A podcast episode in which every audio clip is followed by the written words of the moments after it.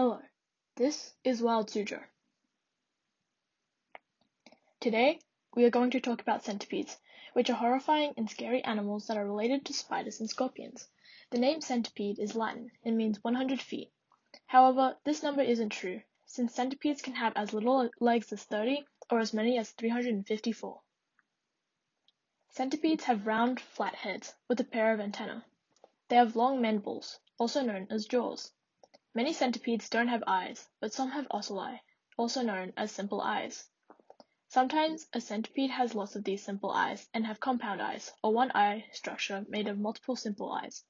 However, these can only detect the difference between light and dark and are not that useful. They can't actually see anything. Centipedes have modified front legs, known as forcipules. These aren't unique to centipedes, and they are short with little pinches on the front of them. They capture and inject venom into prey. Centipedes have many legs, and there are a pair of legs on every section of a centipede after the head. Every centipede has at least 16 sections, so every centipede should have at least 30 legs.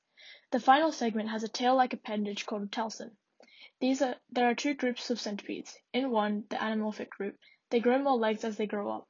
They will start with a few pairs of legs, but as they molt their skins, they will add more pairs of legs. For example, the stone centipede starts with 7 pairs, then gradually grows to 15. The other group, epimorphs, are born with all of their legs and do not grow more as they get older. For Wild Suzhou, I'm Siana. Thanks for listening and see you next time.